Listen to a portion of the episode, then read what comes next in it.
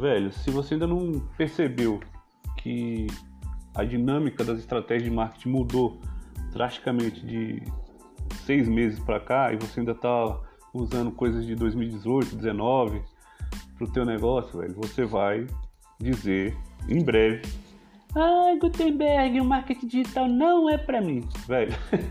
o que eu ouço disso aqui né, não é sacanagem não. Primeiro, eu queria pontuar algumas coisas aqui que eu acho super relevantes e que podem trazer à tona algumas, uh, algumas coisas aí que podem estar tá encapsuladas aí na tua cabeça e que você não está conseguindo enxergar.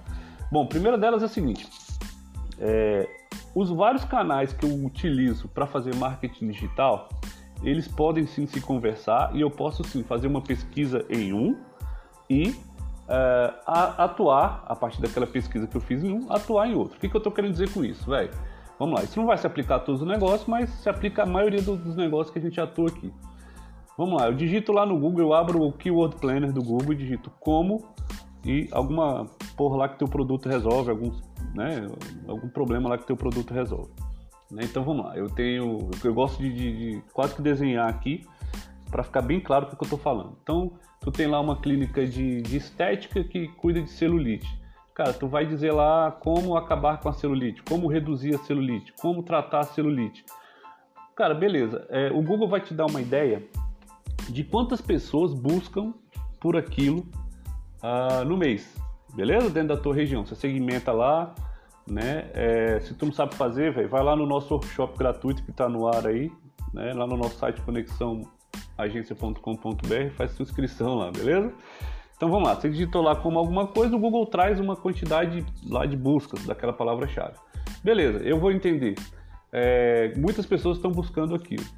Né? O que, que as pessoas faziam antigamente? Elas pegavam essa informação e escreviam artigos para o blog, com a expectativa de ranquear o blog para aquela palavra-chave, para que quando a pessoa fosse buscar por um problema no Google, você estivesse ali ranqueado. Que acontece hoje com o Google? É, e aí, cara, você pegava esse artigo, você colocava nas redes sociais com o link do artigo do blog e lá no artigo do teu blog você tinha alguma CTA, que a gente chama, alguma call to action, alguma chamada para ação, ou para a pessoa assinar o blog, ou para ela pedir um orçamento, ou para ela baixar um e-book. Então essa formulazinha, esse blá blá blá todo do, do inbound marketing e tal, né? E aí, cara, você fazia isso e, pô, dava super certo, né?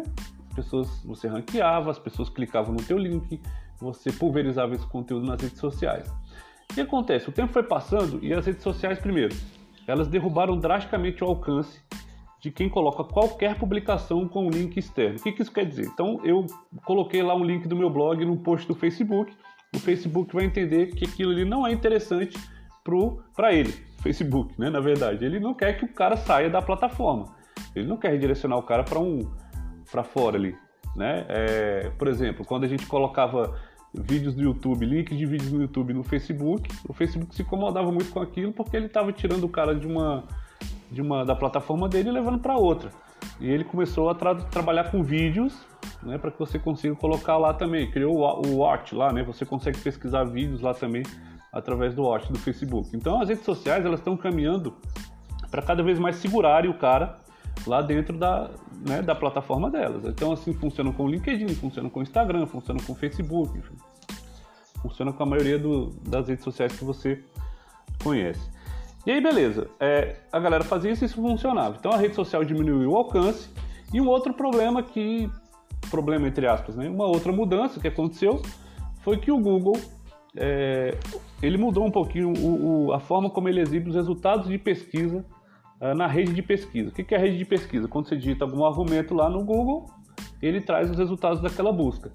E cara, a maioria das pesquisas hoje que você faz no Google, ele já traz a resposta para ela no primeiro resultado. Então ele já explica né, a sua dúvida ali no primeiro resultado, de modo que você não clica mais em absolutamente nada.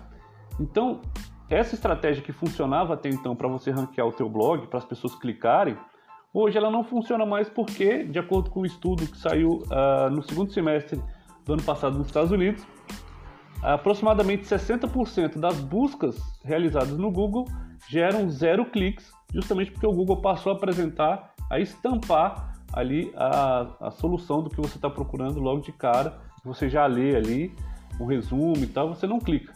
Né? Então, perdeu o sentido você agora fazer SEO com base em volume de busca, de palavra-chave.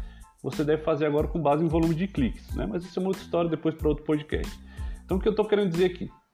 É, eu digitei então meu, né, na, no meu planejador de palavra-chave, entendi a quantidade de buscas que tem, eu entendi como alguma coisa, né? Como acabar com a celulite, como reduzir, tarará.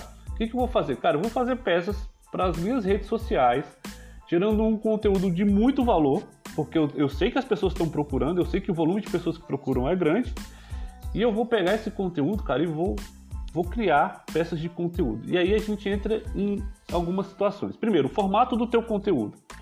Cara, hoje é, eu digo para você o seguinte: conteúdo de imagem é, e texto, eles ficaram um pouco, estão ficando um pouco para trás com relação ao conteúdo de vídeo e de áudio. Eu falo para você que áudio, se não já ultrapassou em termos de relevância o vídeo, ele está muito próximo disso, porque é aquele conteúdo que a gente chama de hands-free. Você fica com as mãos livres, você está ouvindo aqui esse podcast agora, deve estar tá fazendo alguma outra coisa.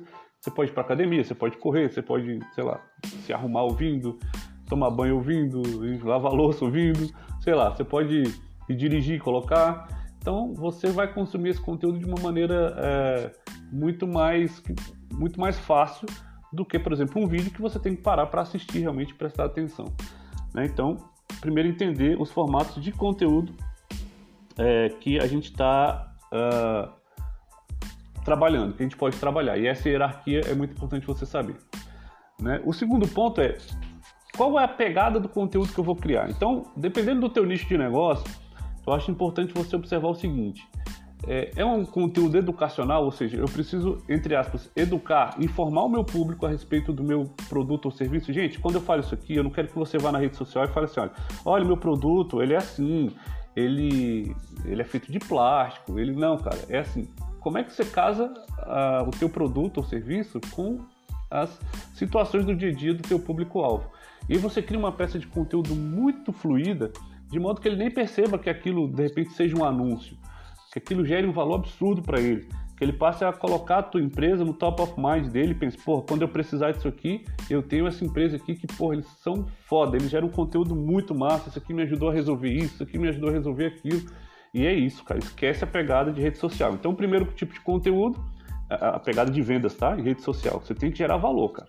Eu escrevi um artigo em 2014 sobre, e o título era o seguinte: redes sociais são praças e não são feiras. E a maioria das empresas ainda em 2020 atuam como se fosse feira. Chega com carro de som, anunciando produto e atrapalhando o papo de todo mundo que está na, na, praça ali. Então, velho, haja como se fosse uma pracinha da cidade do interior, chega, conversa, troca ideia, fala de você, troca experiência, ouve as pessoas, né, responda às pessoas que comentam, cria aquela relação, aquele engajamento. Então, beleza, um conteúdo informativo, só essa parede fechando aqui. Um outro é um conteúdo que pode ser é, numa pegada motivacional. Né? Se você, por exemplo, tem alguma coisa na área fitness, vende uh, tênis de corrida, você pode motivar as pessoas a correrem, você pode criar muito conteúdo também uh, informativo também sobre uh, prevenção de lesão, tipo de, tipo de pisada, tipo de tênis para cada tipo físico, enfim. Cara, uma variação e conteúdo motivacional para inspirar aquela pessoa a correr, a bater as metas, né, e tudo mais. E eu acho que tem uma terceira vertente aí que é um conteúdo mais na pegada do humor, dependendo daquilo que você vai fazer. É, aí vai da tua criatividade e tal, você porra, aborda as pessoas na rua, né, coloca ali teu produto como um pano de fundo, faz as pessoas experimentarem de repente, enfim. Cara, uma pegada mais de humor. E aí, assim, é, é você se jogar realmente, cara, celular na cara, fazer teu conteúdo, não ter vergonha disso. As pessoas travam porque pensam muito, ah, o que, que os outros vão pensar, cara, foda-se o que os outros vão pensar. Começa a fazer, faz um, faz um por dia, daqui a pouco você está fazendo dois, três, mas começa, pelo amor de Deus, dá esse primeiro passo. Cara, pensa nisso, planeja teu conteúdo e cria. Planeja, cria, publica. Planeja, cria, publica e mede. E aí você vai de em um ano, né? Você vai ter um, você vai ter um direcionamento, você já vai ter um outro engajamento, você vai ter um outro posicionamento. Porque o que eu costumo dizer é o seguinte aqui, cara, estratégias de marketing digital é, não são corridas de 100 metros, sabe? Onde você dá aquele sprint. Não, é uma maratona, cara. Então, cada metro vai ser importante para você construir o teu objetivo final. Então, começa. Começa de alguma forma, beleza? É, e aí, um, esse erro assim que as pessoas cometem, eu acho que é olhar os canais de uma maneira muito segregada e separada, é, é pensar muito dentro da caixinha. Não, o Google eu vou fazer isso, nas redes sociais já isso não cabe. Cara, o Google ele vai te dar uma informação do que você vai falar nas redes sociais. De repente, um comentário que uma pessoa faça na rede social vai te dar uma ideia para você criar uma campanha no Google, porque, pô, ela tem isso aqui, ela falou isso, eu vou pesquisar no Keyword Planner, tem super relevância, tem muita gente procurando isso. Vai te dar ideias de produtos novos, vai te dar novas ideias de, de como você pode abordar. Enfim, cara, receba todo o feedback disso e não se preocupe com o que vão pensar de você. Cara, se lança, se joga. É, eu tenho certeza que daqui a um ano você já vai estar no outro patamar em relação à sua estratégia digital, fazendo um arroz com feijão, né? Uma pancada de empresa procura a gente aqui falando assim, ah, Gutenberg, eu, porra, você viu, cara, a Amazon, ela entrega um produto dela com drone, cara, aquilo é sensacional, não sei o que, eu queria, como é que a gente pode fazer isso, cara? Como é que tá teu arroz com feijão? Você tá fazendo? Você está minimamente entendendo o que, que teu público está procurando? Você consegue gerar valor para esse público? Né? É, para você se comparar com a, com a Amazon, por exemplo. Né? Você digita, por exemplo, no Google Trends lá, AWS, que é a, a, a, solução de, as soluções de armazenamento na nuvem lá da Amazon, e digita Cloud Computing, por exemplo, é, e compara os dois termos, você vai ver que a AWS é muito mais procurada do que Cloud Computing. A gente tem um case aqui em Brasília de uma, de uma empresa que a gente atendeu, que o nome da empresa é, ele passou a ser mais buscado do que, por exemplo, academias em Brasília, justamente por essa interação que a gente fez em redes sociais, em, em Instagram e Facebook, uh, muito stories, muito conteúdo de valor, né? E as pessoas começaram a ter a, a, marca da academia no top of mind quando vão digitar sobre academia em Brasília, digitam o nome da academia, mas não digitam o termo de busca. Então são coisas desse tipo que eu acho que você tem que pensar e de que forma cada canal pode interagir com o outro e como você pode fazer eles conversarem para o melhor da sua estratégia. Beleza, galera? Já faz ficando muito longo aqui, eu vou me despedindo aqui, cara. Se você gostou desse podcast aí, me marca, tira um print da tela, arroba cnx.marketing, joga lá no Stories, joga lá no teu Instagram, marca a gente, convida mais gente para participar. Eu tenho certeza que esse tipo de conteúdo aqui, ele gera muito valor, porque a gente fala aqui o que a gente vive mesmo, né, nos bastidores aqui, com vários negócios e com a gente também nesses 13 anos de experiência em atuação de marketing, vendas. Então, se isso gerou, ressoou esse conteúdo aí para você, tira um print aí, marca a gente. A gente se vê no próximo episódio. Um abraço e até lá.